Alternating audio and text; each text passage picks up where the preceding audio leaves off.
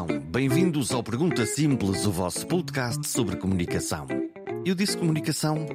Sente-se, sente-se aí nessa mesa, por favor. É importante. Este programa é sobre uma mesa de negociações.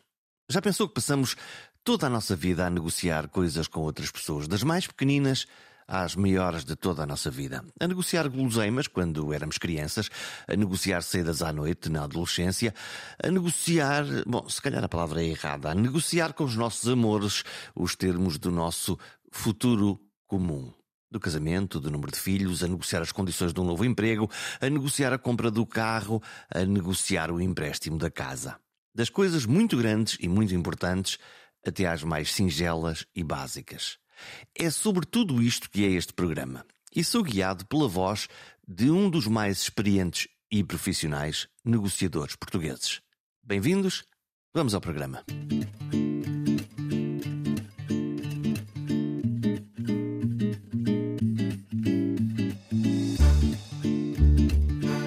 Negociar é uma arte e uma necessidade. Mas não raras vezes muitas negociações não conseguem um bom final porque há quem acredite que para eu ganhar, tu tens de perder. E os grandes negociadores, os negociadores profissionais, sabem que um bom acordo tem de ser relevante para todas as partes e oferecer ganhos e compromissos mútuos, de preferência a longo prazo. No fundo, uma negociação acontece quando as partes acreditam num caminho comum mas tem de esbater diferenças entre ambos. Negociar é seguramente um exercício mais de cooperação para resolver um problema comum do que uma competição para ver quem ganha ou quem perde. Há em Portugal uma mesa de negociações permanente com grande influência na nossa vida. É conhecida como a concertação social, uma mesa onde se sentam o governo, os patrões e as centrais sindicais. E é, por natureza, um palco de consensos depois de semanas de troca de pontos de vista das grandes diferenças até ao grande acordo. Salários, impostos, leis do trabalho, pensões de reforma, prestações sociais, tudo está na mesa. João Proença, o convidado deste programa, dedicou grande parte da sua vida política a ser negociador do lado da UGT. Hoje é presidente do Conselho Geral e de Supervisão da ADSE. Também falamos deste importante sistema de apoio na saúde dos funcionários públicos. Mas começamos a conversa pelo trabalho que há que garantir antes de partir para uma negociação. O trabalho de casa. É preciso ler e estudar bem os temas e por isso gravamos numa sala cheia de livros e dossiês com milhares de páginas de informação útil. Sim, está sim. confortável? Eu estou. Muito bem, perfeito. Eu também e esta estou. imagem está lá. Ah, essa imagem está boa e tem livros atrás, quer dizer, com livros, com livros, Livros não atrás. faltam aqui, não há tantos porque tenho. Eu sei aqui os, os dossiês de trabalho. Engenheiro, quantos livros tem? Aqui estão muitos. Ah, aqui estão, não sei as mulheres, mas eu tenho muitos mais. Muitos mais. Muitos mais. É um leitor compulsivo? Sim, bastante, bastante. Leio muito. Leio muito, agora leio-se muito, sobretudo livros de trabalho, mas também li, li sempre muito. Anda a ler sobre quê? O quê? Ou, ou anda a ler sobre quê? O que é que, o que, é que, o que, é que, lhe- o que, é que lhe interessa? Ah, interessa-me um pouco tudo na vida, mas eh, digamos, adoro livros policiais, já lhe digo, e por isso aí muitos. Mas, As mas, desta eh, vida? Mas digamos, neste momento é mais livros técnicos, livros sociais, emprego, política social, União Europeia, OIT, coisas do género. Trabalho decente, essas coisas. Agora leio muito, muito. Romances leio menos, mas ainda se lê alguns. Há pessoas que precisam de muito poucas apresentações. Se eu disser João Proença, o GT, toda a gente o conhece. Sindicalista, eh, engenheiro químico e metalomecânico? Metalúrgico. Metalúrgicos. Essas duas coisas juntas. Porque dei aulas de metalurgia. Deu aulas. E, No técnico. E, e ensinava. no- no- no- 10 anos. ensinava o quê? Várias cadeiras, digamos, era assistente do, professor catedrático Estácio Marcos, depois eh, com a saída dele em 74 acabei por ficar a lecionar as cadeiras de metalurgia, não ferro, siderurgia, portanto várias cadeiras de metalurgia em três cursos, o curso de Engenharia Química, Engenharia Metalúrgica e o curso de, de Engenharia Mecânica. Hum. Senhor Engenheiro, ainda faz sentido falar de luta de classes?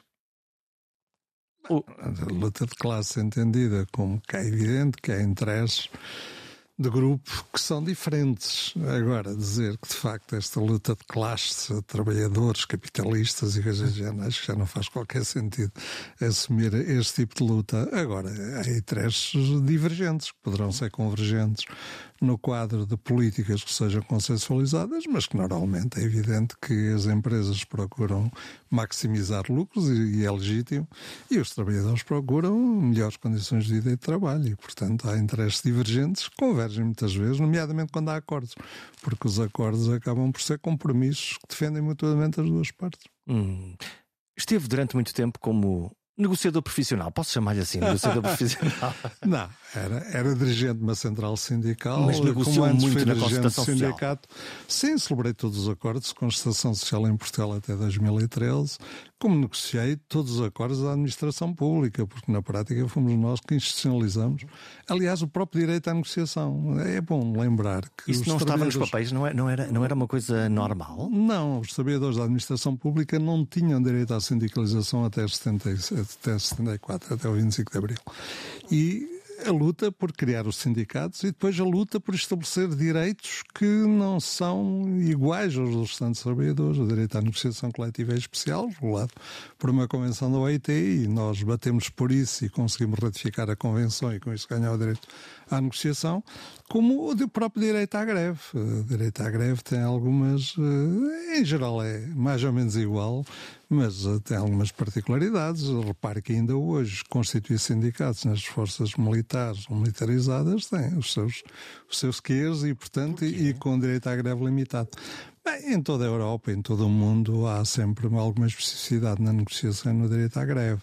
Há muitos países que não permitem associações profissionais na, na área da, da, própria administração pública, mas sobretudo na área das forças uh, militares e militarizadas. A Nós ideia ultrapassamos de ter, isso. A ideia de ter umas forças armadas a fazer greve ou uma PSP a fazer greve eh, eu que não tenho nenhuma dúvida sobre o direito à greve, é, é, um, é, não, o direito à greve, de qualquer modo, é um direito que não é um direito selvagem. Embora haja países que no regulamento é direito à greve e, portanto, são permitidas greves selvagens, mesmo em países como a, como a Bélgica, em que se declara a greve, se no centro da Europa, em que se declara uma greve imediatamente para vigorar de imediato. Em Portugal tem uma regulamentação, e nomeadamente em setores que tenham a ver com defesa de interesses fundamentais do país, digamos, aí há sempre algum período cautelar e há limitações. Vemos na saúde onde isso acontece, onde, Sim, onde existem... há os serviços mínimos. Nós temos os serviços mínimos bastante regulamentados. Aliás, lembro-me, essa lembro-me que a certa altura o governo também, os governos têm tendência a limitar os serviços mínimos. E, e apresentaram na lei uma, uma lei que, que, na Assembleia uma lei que previa limitações sérias ao direito mínimo do, do, aos serviços mínimos. E eu até apresentei na altura na oposição como deputado do PS e eh, recolhi assinaturas junto com o Jerónimo Sousa no PC para, eh, para obstaculizar aquela lei. E, foi e a lei acabou por ser declarada inconstitucional, embora por razões formais, no modo como decorreu a votação. Mas voltou atrás e ao voltar mesmo, atrás não ficou a mesma. Não, não ficou a mesma, pois ficou, eh, chegou ao objetivo que se pretendia, que era uma lei europeia em que os serviços mínimos estão regulamentados e há países onde não há limitação aos serviços mínimos. Em Portugal sempre, nunca tivemos qualquer oposição à limitação, nomeadamente setores essenciais, nos setores que têm a ver com a defesa de interesses fundamentais, e referiu a saúde, que é justamente uma área, e, e, portanto os sindicatos portugueses nesse aspecto respeitam normalmente, respeitam o serviço mínimo. É mais fácil falar com o presidente da CGTP ou com o presidente dos patrões? Não, eu diria que, repara, que o presidente, quando a UGT foi criada, e foi criada em 79, uh, em 78, 69, portanto, uh, no outubro de 68 foi a data da associação da, da reunião, criou a UGT. Portanto, na altura havia não havia relações com a CGTP. Relações com a CGTP formais só apareceram quando eles aceitaram os lugares na Constituição Social, que foi em 89. A CGTP só chega em 89 à, à Constituição. À Constituição. Nós, nós lutamos pela. pela uh, então, chegam, suposto... hum. chegam uh, desculpa, em 79. Uh, não, chegam em 89. a Constituição Social foi criada em Portugal em 86 e foi uma luta grande na UGT e foi uma luta que eu tive particularmente envolvido na medida em que foi criado um grupo para, para aprovar a própria lei com o representante das confederações, o falecido engenheiro Miguel Simões, que o chefe de gabinete do Ministro das Finanças, Fernando Lopes, com o apoio do Mário Soares e comigo próprio, que elaborámos a lei que, que levou ao CPCS. Mas depois eles não quiseram, porque aquilo era uma traição à tal luta de classes, e portanto só entraram em 89. Antes já tinha havido algumas relações, nomeadamente quando foi da declaração de greve geral em 88, mas relações informais. Formais só quando entraram na Constituição em 89. Hum, vamos transportar-nos para dentro da Constituição Social. Lá estão representados eh, o Estado, não sei se formalmente o, o, Governo, estão lá os sindicatos, as centrais sindicais. Não, o Governo tem. O também lá está. E estão, lá os, estão lá os patrões também. Eh, Confederação Industrial, Agrícola, os, eh, os serviços, o turismo também, não é? Repare, inicialmente a, a CPCS era constituída por seis representantes de cada grupo seis membros do governo, um era o primeiro-ministro, normalmente era substituído pelo ministro das Finanças. Normalmente era o ministro, Aparecia lá sem ser para, para brindar? Não, o Ministro da Economia, o Ministro, incluindo o Primeiro-Ministro, neste momento vai muitas vezes à Constituição, uhum. nomeadamente em discussão das matérias europeias. Mas quem é, que faz, mas quem é que faz aquilo andar mesmo? Quem é que, quem é que está mesmo na base da negociação? Quem, quem é que faz o Não, trabalho difícil de casa? Está muito, mesmo que formalmente o Ministro das Finanças eh, fosse presidisse por vezes eh, por delegação do Primeiro-Ministro, eh, outras vezes era o Ministro da Economia, outras vezes era o Ministro do Trabalho, mas realmente a Constituição está sobretudo na direção do, do Ministro do Trabalho. Mas mas é uma direção operacional, porque a direção política é Primeiro-Ministro e até Ministro das Finanças. Claramente a Constituição é um sítio importante, onde se discutem é, as coisas é. mais importantes Olha, no país. Sim, eh, mas já agora permita-me, eram 666. 666. Seis representantes do, do Governo, ministros, os ministros da Agricultura, Economia, etc. Seis representantes de confederações sindicais e patronais. E para isso ser, ser na altura, representantes patronais eram três, dois de cada parte. Os representantes sindicais eram seis duas centrais, três de cada parte. Na prática, quando, eh, digamos, as confederações patronais passaram a quatro, eh, passou a ser 4-4-4 para manter a tal paridade. Mas o importante não é tanto, porque não há votações formais. Sim. A Constituição é um compromisso assinado pelas partes. E o que diz é que todos os acordos de constatação são obrigatoriamente tripartidos, tem que haver pelo menos uma confederação sindical, pelo menos uma confederação patronal e o governo. Uhum. Portanto, se não for isso, já houve acordos bilaterais, mas não são acordos de constatação na medida em que não envolvem as três partes. Por isso é que eles são difíceis, são poucos e estão a apontar muito sempre para durar uma legislatura. Quatro anos, cinco anos? Sim, normalmente até eram muito, às vezes, coincidência anual, nomeadamente acordos de política de rendimentos. Mas, sobretudo, repare que aqui dava ao GT um caráter pivô. Porquê? Porque a CGTP nunca assinou nenhum verdadeiro acordo. O único verdadeiro acordo que eles assinaram era o FIO da Segurança Social e mesmo este tentaram recuar à última Porquê? da hora. É, para ter margem razões, de manobra não, para poder. Por razões ideológicas. Apenas? A, a política da, da, da CGTP é da contestação. Eles fazem greve pela greve, não fazem greve para obter os melhores acordos, não fazem greve para obter os melhores então, compromissos. Mas a greve supostamente não é um objeto ou uma, uma não, ferramenta para conseguir os melhores um acordos. Devia ser, não é para a CGTP. A CGTP anuncia a greve, as manifestações, como formas de contestação generalizada, eh, não propriamente ligadas a compromissos concretos. Aliás, é isso que faz, a, que faz a diferença entre as duas sim, centrais sindicais? Sim, muito. O GT lutando pelo compromisso, não recusando a greve, fez greves gerais, fez greve, faz greves setoriais, mas procura acordos de constatação social sobretudo depois que tenham incidência em acordos de negociação coletiva, porque se no, se no setor público, quando não há acordo, o Governo legisla através de um decreto-lei para todos os trabalhadores, está no setor, no setor privado, se não houver, se não houver um, um, uma negociação coletiva, não há um instrumento vinculativo. O instrumento vinculativo é a própria negociação coletiva. Não há aumento de salariais para todos os trabalhadores, fica-se dependente da vontade do patrão quando não há negociação. Portanto, um não acordo significa, na realidade, uma desvantagem para os trabalhadores os trabalhadores ganham uh, os seus direitos verdadeiros com a celebração de acordos que produzem, que têm o efeito de lei. No setor privado, querem salários, querem condições de trabalho e feito lei.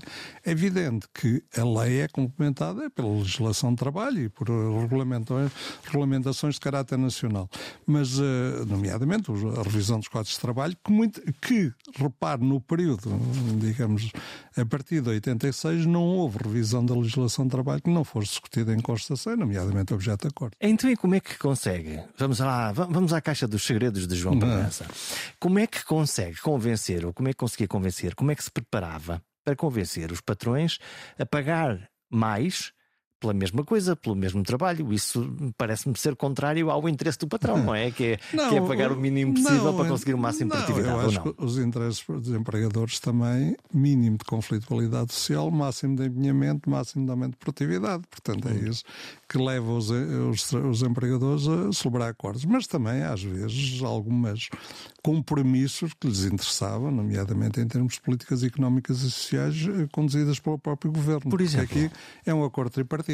Olha, né, já lhe referi, a área da legislação do trabalho, a área da política fiscal, a área foi na Constituição Social, logo foi criada a Constituição Social, foi no, ainda com a Hernani Lopes, ou a chamada Reuniões das 100 Horas, em que pela primeira vez Nunca os sindicatos foram no sótão do Ministério das Finanças, foram chamados a Reuniões das 100 Horas, sempre com a presença da Hernani Lopes, em que se discutiu pela primeira vez, por exemplo, a política de privatizações, a política fiscal, foi a primeira vez que confederações sindicais e patronais foram envolvidos nessas discussões. Mas isso não, não parece é um tema, não, não, é, não parece muito tema de, de relações laborais, ou é? É, digamos, relações laborais é substituto à política económica e social. Os rendimentos têm muito a ver com a política fiscal.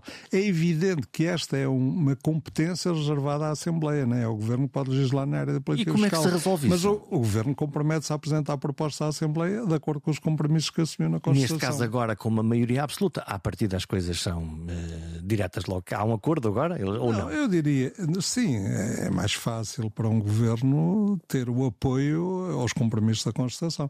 Mas eu diria que, na, que na, nos compromissos da Constituição sempre houve uma receptividade, se o governo era PSD do PS, se o governo era do PS, PSD, para, digamos, ou, ou apoiar ou se abster nesses acordos que resultavam da Constituição Social. E a negociação? Lá está. Como é que é? É, é uma negociação formal?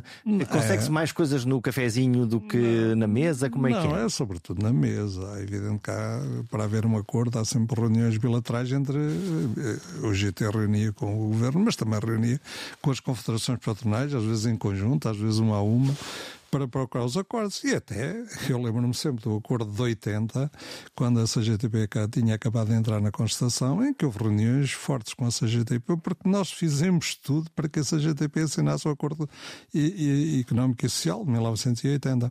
Mas, à última da hora, inventaram inventaram um problema de décimas no aumento de salário para não, para não assinar. assinar. o acordo. Uh, e repare que isso até deu um conflito na própria CGTP, que levou à saída de dirigentes como Zé Luís Judas na altura. Hum, e, e, mesmo quando, quando lá está, quando a CGTP abandonava a mesa das negociações, ainda lhe telefonavam depois a perguntar como é que, como é que, ia, como é que ia o jogo ou não? Não, digamos, o jogo é aberto, ou seja, o acordo final é subscrito por quem entender e, portanto, uhum. eles sabem o que é que está escrito exatamente no acordo. Agora, de facto, muitas vezes a GTP, eh, digamos, na prática, na prática procurava evitar que nós celebrássemos os acordos e, portanto, obstaculizar a, a negociação e, portanto, até obrigava, digamos, às vezes, a, a algumas negociações mais particulares, nomeadamente através das tais reuniões bilaterais. Mas também, digamos, eh, a CGTP queria estar sempre no acompanhamento dos acordos que não celebrou e a UGT acabou por impor que eh, só acompanha eh, a execução do acordo quem celebra os acordos. Hum, vamos lá para dentro, para, para essa mesa de negociações. Zangam-se uns com os outros? Zangavam-se? Não, eu acho que se criaram excelentes relações entre as partes de respeito, sobretudo. É evidente que às vezes havia discussões muito duras uh, e até às vezes entre pessoas do mesmo partido ou pessoas com com, com relações de amizade, mas isso não, cada um defendia os seus interesses à volta da mesa e, portanto, para haver acordos, repara, um acordo sobre a reforma do Código de Trabalho, sobre a revisão do Código de Trabalho, é sempre um acordo extremamente difícil. Uh, um acordo na Segurança Social, e foi, como lhe disse, foi a única que a CGTP assinou, e para eles assinarem, nós aceitamos dividir o acordo em dois, porque eles diziam que nunca assinavam um acordo que estabelecesse um plafond na, na, no valor dos descontos para, para a Segurança Social.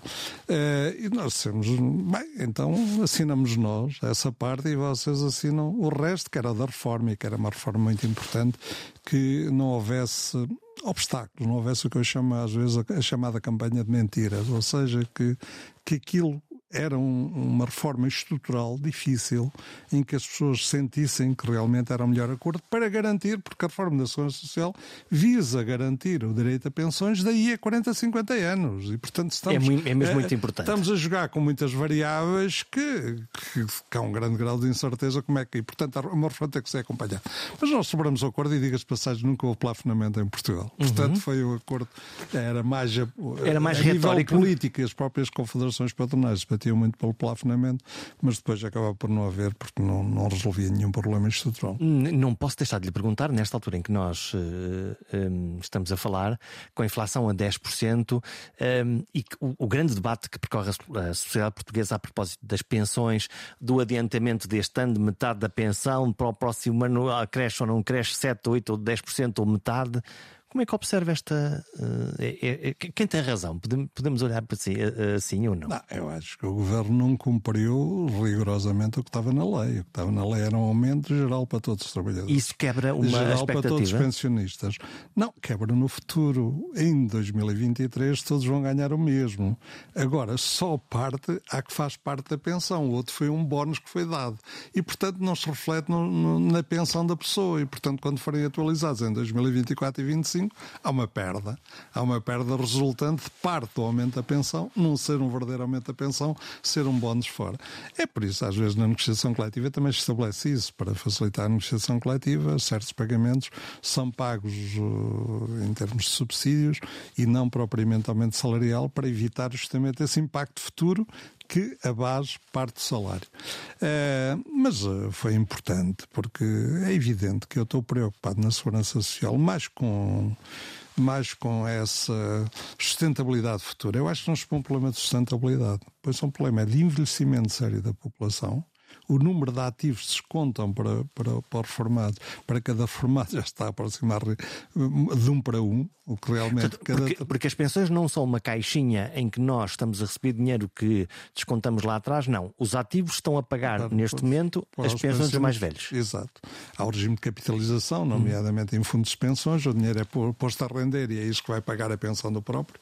Nomeadamente os fundos de pensões eram o regime privado que em Portugal tende a desaparecer. Havia a única parte importante que existia em Portugal eram os fundos de pensões da banca, mas a própria banca já entregou, entregou esses fundos ao parte, Estado, não é? Grande parte ao Estado e não entregou tudo porque não tinha dinheiro para pagar as tais, as tais pagamentos anteriores. Uh, mas os fundos de pensões têm tido problemas. Uh, houve a fraude do Chile, uh, quando foi Pinochet que acabou com os fundos de pensões e passou a um regime de distribuição, uh, e que depois acabaram para as pessoas serem altamente penalizadas. Há fundos de pensões, ainda agora em Inglaterra, com este há dias falava, há fundos de pensões em risco de falir. E falir significava que as pessoas perdiam o direito à pensão porque o seu dinheiro estava no. O que não vai acontecer não vai. porque o Estado, obviamente, vai não. ter que intervir e pagar isso. Nem sempre. Nos Estados Unidos é o fundo de pensões que faliram, noutros países é o fundo de pensões faliram e trabalhadores ficaram sem direito à pensão.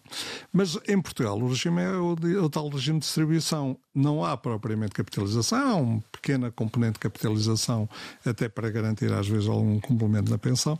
O que está em causa é eu estou a pagar para as pessoas que neste momento estão a receber. Então como é que se resolve agora isto? Com cada vez pessoas mais velhas, ainda bem? Não, significa é que há... isso, Não, é por isso que a reforma é isso. É eu garantir que daqui a... Se eu entrar hoje no mercado de trabalho, suponho que me aposento daqui a 40 anos. Eu garanti que daqui a 40 anos ainda vou ter direito a uma pensão digna. E que, Como facto, é que isso se faz?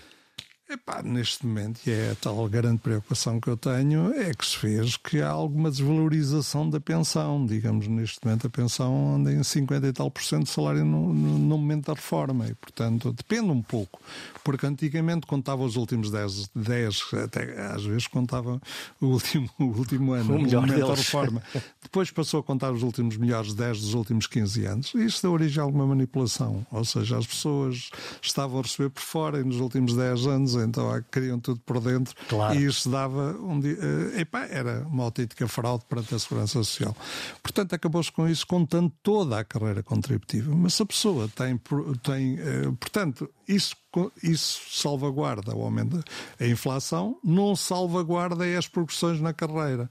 Eu vou progredindo na carreira, tenho aumento de salários por via de progressão na carreira e isso acaba por diminuir o valor inicial, da, o valor uh, que conta para, para a reforma. A reforma para o bolo da reforma. A reforma vem um pouco para aí abaixo. Portanto, a única e maneira é... de resolver isto é resolver a questão da natalidade ou... Não, por um lado, a natalidade ou a imigração. Uhum. O saldo... O saldo sim. Os trabalhadores no ativo têm que aumentar. Nós nós não podemos estar numa situação em que o número de pensionistas se aproxima do número de Ao ativos. mesmo tempo, na, nossa, na Europa parece que temos um muro, não é? é parece que. Repara, não, a gente repara, não quer esses trabalhadores. Repara até um, um exemplo de um país que era o país mais progressista na recepção de imigrantes, a Suécia. A Suécia transformou-se num bastião para a defesa do sistema de segurança social. Praticamente evitar a entrada de imigrantes, porque isso pode pôr em causa a segurança social. Eu acho que o problema é o problema ao contrário, aliás, como a Alemanha e outros pensam, que é, bem, eu se tiver imigrantes a descontar, logo tenho um aumento da população ativa, logo resolvo o problema da segurança social.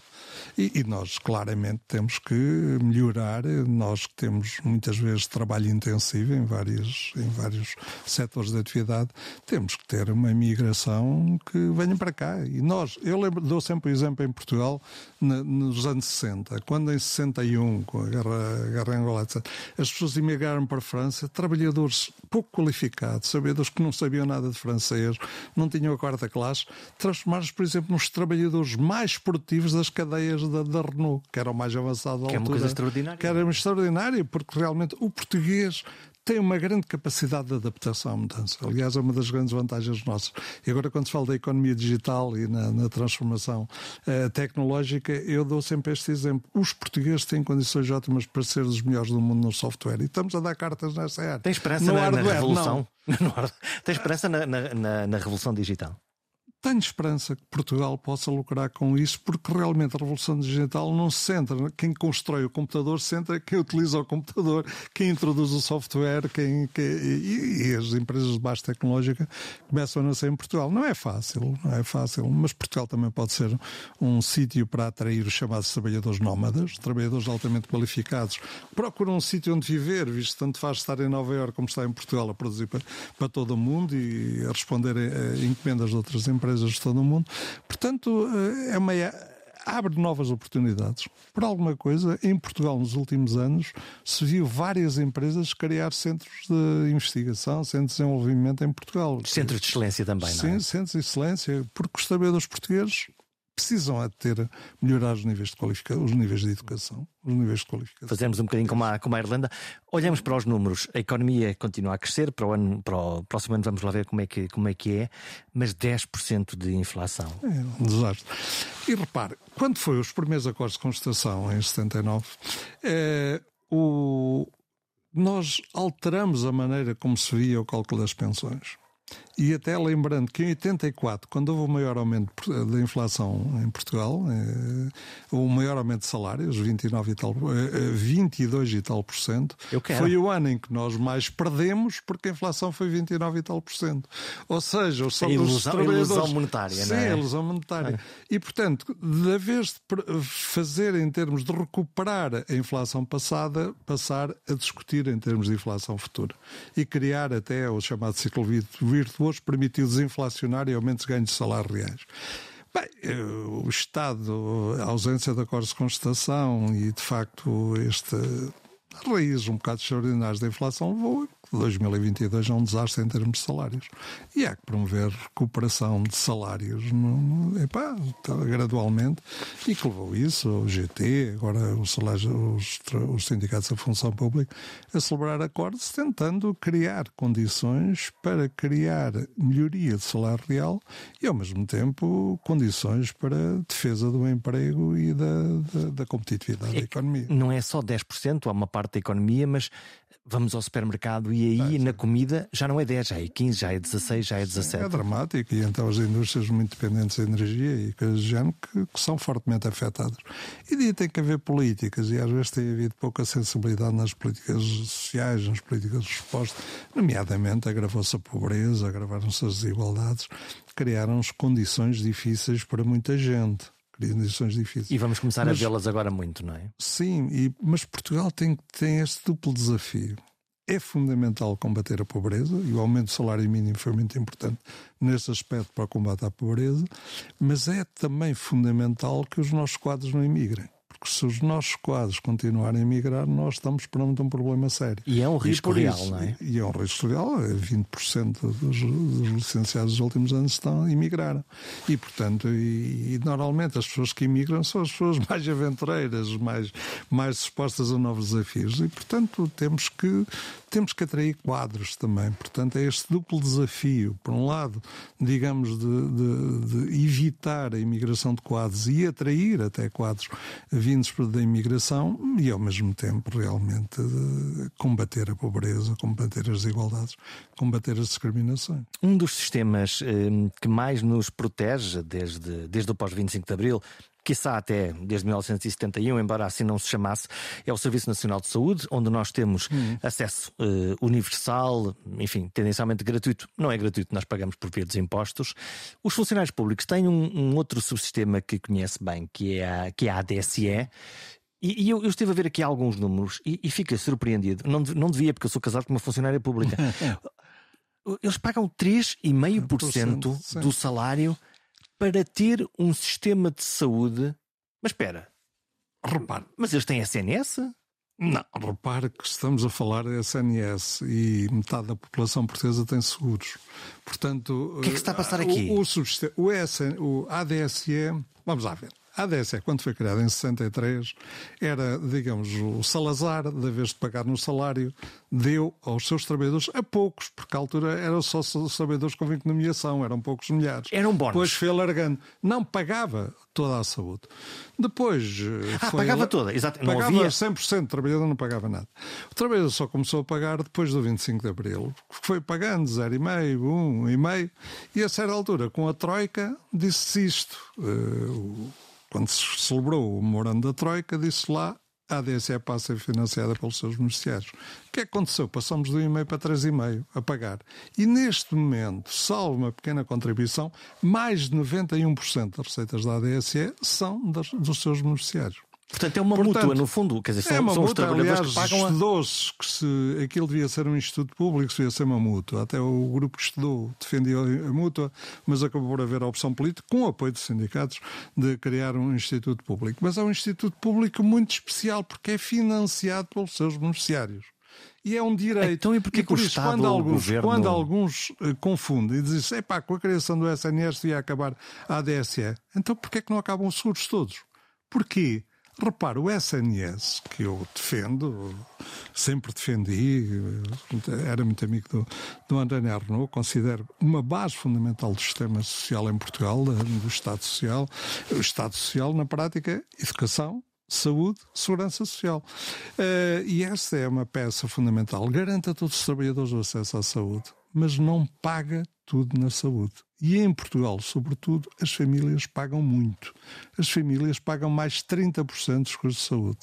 Mais 30%. Portanto, precisam de ir ao seu bolso, além Não, daquilo olha, que pagam os impostos? Se for à farmácia, pagas. Se for tirar uma, uma, consulta no médico, paga. Antigamente até havia as taxas reguladoras, que agora acabaram Baia, é? etc. Mas, de qualquer modo, continuamos a pagar mais 30% das despesas de saúde em Portugal não são financiados. O SNS não tem financiamento, o Estado não tem dinheiro para garantir todo o financiamento do sistema de saúde. E, portanto, daí terem sido criados seguros e os subsistemas. Os subsistemas, neste momento, financiados por sistemas públicos. Os sistemas públicos, a ADSE, os militares, as forças militarizadas. Privados, tem os SAMs, dos bancários, tem a PT, tem o CTT, etc. Tem todos, a EDP, que tem subsistemas privados. Mas, portanto, seguros e subsistemas privados são coisas diferentes, mas na prática visam o mesmo. Visam as pessoas. Pagam para ter um mecanismo complementar do SNS. Estes sistemas... é justo. É justo porque não. Acha que devem acabar os seguros em Portugal? Não, não, Acha todo, que deve acabar o seguro automóvel? Mas, mas, seguros... mas acabam não, por pagar duas vezes, não é? Não. No Serviço Nacional de Saúde, todos têm iguais condições de acesso. Não pode haver discriminações, não, pelo menos não devia uh, haver discriminações. Agora, o Sistema Nacional de Saúde não está em condições de garantir o direito à saúde a todos. E, portanto, a existência dos subsistemas de saúde traduz-se em duas coisas. Uma, e de seguros, em duas coisas. Uma é parte daqueles que pagam, se não pagassem por esta via, era o SNS a pagar, tinha que ter maior financiamento. Outra, o facto de haver fora do SNS, digamos, consultas, intervenções cirúrgicas, etc., faz com que o SNS tenha maior disponibilidade para continuar a garantir a todos o acesso à saúde. Portanto, é um Mas, mecanismo portanto, de acomodação que, no fundo. Uh... É um mecanismo que existe em todo o lado, na Europa e no mundo. Quer dizer, há sistemas basicamente privados, Estados Unidos. Há sistemas basicamente públicos, Europa. O SNS, um sistema público, mas complementado por alguns garantias em termos privados. E faz sentido alargar a ADSE enfim, para qualquer cidadão que queira. Não faz, não faz. Eu vou lhe dizer porquê.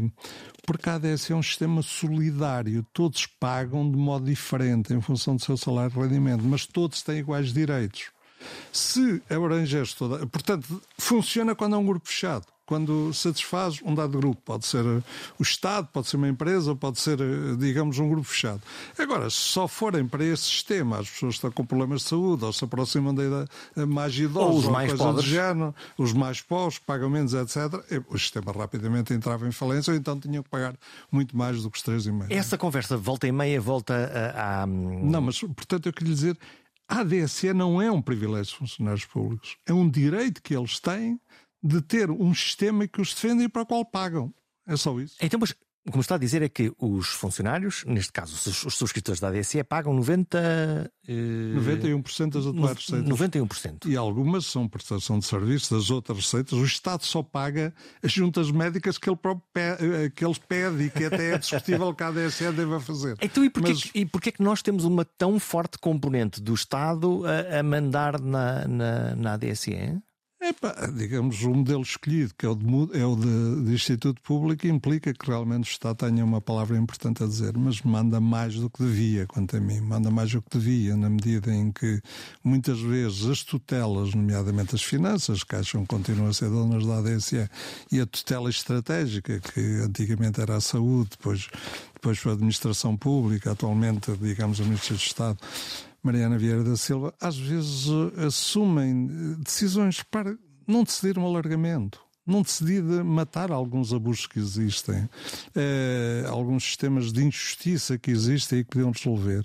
Mas o alargamento, o alargamento foi muito importante, batemos por ele, demorou anos a que o governo aprovasse. Eram só funcionários públicos, os formalmente funcionários públicos, depois entraram os... Os chamados contrato individual de trabalho. Repare que o Estado... Mas que são funcionários públicos, de facto, Só na é? mesma, tem ao lado outros funcionários públicos. O Estado há que deu um estatuto particular a alguns serviços, justamente nomeadamente a gestão deixou de haver hospitais públicos, todos os hospitais estão no tal sistema. São, digamos, são EPS essa, ou, ou empresariais. Sim, e portanto as empresas municipais e outras. E portanto foi todos os que foram criados, eh, os que foram contratados depois deles serem criados, não têm um contrato de trabalho em funções públicas, têm um contrato individual de trabalho.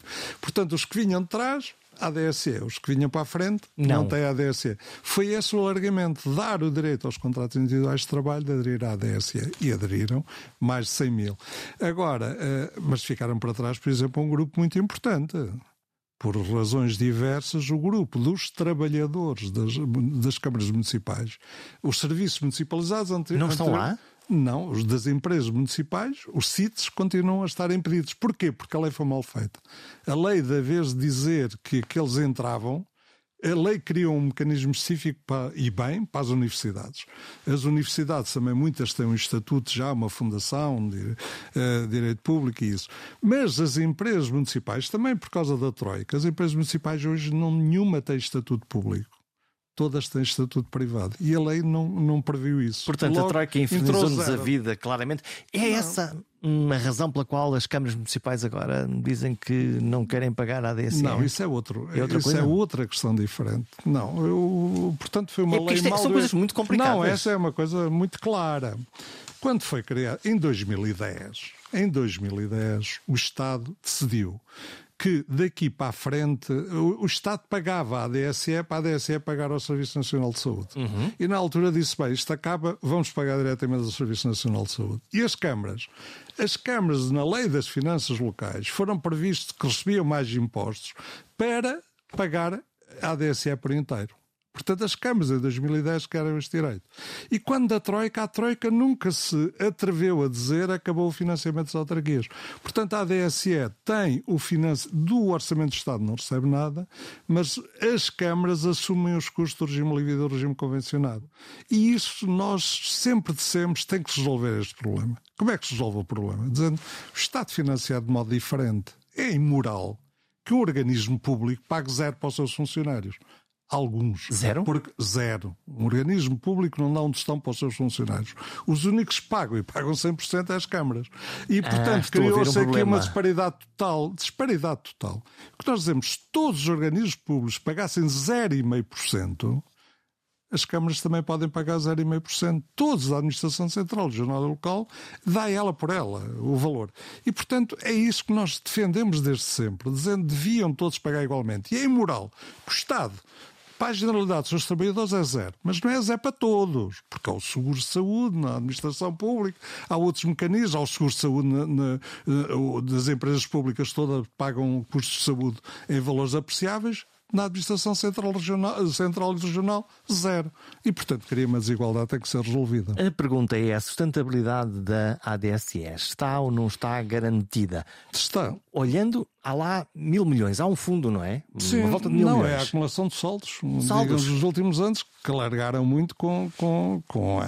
Com a com a Covid, porque as pessoas passaram menos ao médico e as receitas mantiveram-se. Mas isso é perigoso, não é? Sim, é evidente que vamos pagar essa fatura e estamos a pagar no futuro, repare nas doenças oncológicas. A ADSE tem de longe o melhor sistema, fora do SNS, de proteção na área oncológica. É melhor que o SNS? Não, não, digo fora do SNS, fora. é igual, ao, digamos, é, é, complementar ao SNS. Temos connosco hospitais de referência na área privada, nomeadamente a Fundação Chapalimau, mas também os grandes hospitais eh, privados, e, digamos, e as condições são análogas às do SNS. E com a Covid, e, o que aconteceu é que as pessoas passaram, lá está, ou a ter menos cuidado ou a ter mais medo. Medo de ir ao hospital. Eh, portanto. A porta também não estava muito aberta, não é? Pois, era isso, tinha problemas, e aquela, os hospitais hospitais estarem muito vocacionados para a assistência às pessoas com Covid e, portanto, criou, eh, houve uma redução muito grande nos cuidados de saúde. E isso está, está-se a pagar uma fatura na área dos cancros, mas também noutras doenças, doenças que as pessoas têm com a idade eh, mais normais, doenças crónicas, também então, vamos pagar uma fatura. Mas, de qualquer modo, a ADSE, eu acho que os beneficiários estão a pagar demasiado. Portanto, a ADSE não foi feita para ter saldos. A ADSE foi feita para dar garantias de proteção na saúde. Mas a ADSE também só se defende se é sustentável. Quando alguns dizem vamos reduzir para metade, 3,5, reduzimos para 1,5. Bem, a ADSE abriu falência como nós a vemos. Era uma ADSE, era, era um seguro normal e, e mau. Era desvalorizar a ADSE. A, a ADSE. E, portanto, eh, eh, a ADSE, mas a ADSE não é para ter saldos. Se há saldos, primeiro, houve uma deficiente resposta da ADSE a problemas novos, nomeadamente o Covid. Eu lembro-me e combatemos muito. Um estudo foi feito, aliás, cada um, cada um dos vogais da ADSE uh, eh, arrogou-se o direito de fazer um estudo sobre os custos que teria a proteção no Covid. E não. E com números absurdos, que os beneficiários da ADSE, todos eles, iriam ter dois exames por ano, em média. Ou seja, teriam, eles teriam tantos exames como o resto da população portuguesa. Bem, foi totalmente absurdo. Isto para justificar que a ADSE não protegeu os seus beneficiários na era da Covid. Covid, segurado pelo SNS, a ADSE não protegeu os seus beneficiários. E, e portanto, houve respostas inadequadas neste período. A ADSE está em condições de garantir um pouco melhor proteção na saúde e está em condições um pouco de reduzir alguma da contribuição dos beneficiários, porque realmente estes saldos estão a atingir um montante, e ainda por cima, os saldos são, estão depositados nas finanças, por lei, imposto por lei, e as finanças pagam 0,1%, digamos, em termos. Ah, ou seja, os saldos, os saldos este ano diminuíram 7 ou 8 ou 9% por causa da inflação. Estão no cofre das são, finanças? São geridas pelo Tesouro, pelo Tesouro Público. Não era melhor usar esse dinheiro pública. para... Era o que nós queríamos, é que nos fosse dada a possibilidade de gerir os saldos, mas não. É imposto que os saldos, como todos os organismos públicos, têm que ser depositados, digamos, no, no cofre do Tesouro. Está explicado então, e portanto, voaram 10%? voaram quase 10%. Voou uma grande porcentagem este ano com a inflação, foi comida pela inflação e as finanças pagam muito pouco. Hum. Quando um, qualquer um de nós eh, tem alguma angústia de saúde, quer, eh, vai conversar com o seu médico e o seu médico de família, os que temos médico de família, hum. um, o médico diz: Ok, faça aqui estas análises, este exame, faça isto, faça aquilo, faça outro, e nós fazemos, mas na realidade quem decide, entre aspas, é, é o médico, não é o que nos aconselha. Sim, sim. Um utente de, da, da ADSE, na realidade, em bom rigor, não precisa disso. Se quiser não, ir não hoje à cardiologia, não. amanhã. Uh, esse, esse mecanismo de regulação existe de alguma maneira? A ADSE é criada num, num, princípio que é fundamental. Que é? O direito, o, o, o utente da ADSE, o beneficiário da ADSE, tem direito a escolher o seu médico escolher um médico que esteja em regime convencionado, tenha uma convenção assinada com a ADSE, ou um médico em regime livre. Escolhe qualquer médico deste país. É evidente que, e também ir ao SNS é um direito que assiste a todos os portugueses, incluindo os beneficiários da ADC, embora eles às vezes tenham sido discriminados. Tenho e continuo ainda. No serviço público? No serviço público. A ADSE está a pagar eh, os transportes para as diálises. A ADSE viu recusar durante muito tempo o acesso a alguns serviços, nomeadamente aos cuidados continuados de saúde, etc. Portanto, este problema das discriminações está quase resolvido. Eu digo quase porque ainda há algum restinhos que resta. Uh, agora, o, se ele escolher ir ao setor privado, se ele for ao setor convencionado, está defendido, porque o setor convencionado tem um preço fixado, é a ADSE que paga diretamente ao prestador de saúde e ele tem um copagamento. Em alguns casos, na oncologia, há muitos casos em que a ADSE paga 100%. Portanto, só paga ao copagamento. Se for em regime livre, para a ADSE o custo é idêntico, às vezes até ligeiramente superior no regime livre. O custo para a ADSE. Mas o beneficiário paga muito mais. É paga a cabeça e depois vai receber o dinheiro de volta. Não, mas recebe muito menos. Recebe ah. praticamente o mesmo que recebia em regime convencionado, mas a fatura é muito superior. E, portanto, portanto paga... há uma vantagem em, em, em, usar a rede convencionada. Sim, é fundamental o alargamento da rede convencionada e também houve da parte do Conselho Diretivo durante alguns anos a paralisação da celebração de novas convenções. Agora começa-se devagarinho Eu lembro a celebrar há, novas há, convenções. Há um par de anos houve uma discussão uh, forte com, entre, entre os prestadores e, e a ADSE a propósito, lá está, das, das tabelas. E... Isso é os problemas das tabelas, isso é outro, pode, não é? As pode, convenções. Pode, eh, agora com esta inflação a 10%. Admite que esta negociação possa, possa se voltar a, enfim, à ordem do dia não, e tornar-se mais agreste? Não, as próprias tabelas tinham lá que uh, deviam ser revistas periodicamente. Por exemplo, semestralmente são revistas, por exemplo, se o preço dos medicamentos aumentar automaticamente e das próteses, automaticamente a ADSE reveria semestralmente estes preços. E agora está em curso, face a esta inflação, também sustentável na área da saúde, uma revisão geral de preços. Mas a revisão tem que ter uma contrapartida para mim clara.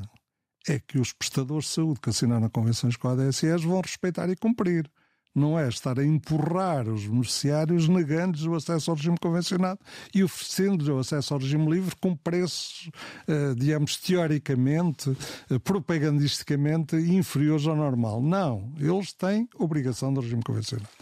E para isso fizeram, até usar um esquema que é, é condenável porque não nos novos preços fixados nas tabelas, não tendo a ADSE mexido no custo do, do médico e da, da equipa de intervenção cirúrgica, muitos, alguns prestadores de saúde, nomeadamente grandes, reduziram os honorários médicos e fez com que alguns, tentando empurrar o, o médico, o para, o regime, médico. para o regime livre. Uhum. E como é regime livre, tudo é regime livre. É isto tem que acabar. É? Estive... Mesmo com o regime livre, o médico esteja em regime livre, a convenção tem que tratar tudo o resto. Tudo o resto. Tive agora um vislumbre de João Proença ao negociador. Ah, isso é evidente que estas questões são sempre pendentes, mas eu acho que a revisão poderá ter alguns problemas pontuais. Em setembro houve uma nova correção da revisão, por nomeadamente previsando a intervenção de, de meios tecnológicos, das intervenções cirúrgicas, pagando melhor, etc. E coisas novas e agora, que estão a chegar, não é? Como sim, é normal. Sim, normal. Hum, estamos a fechar esta nossa conversa. Eh, deu aulas no técnico.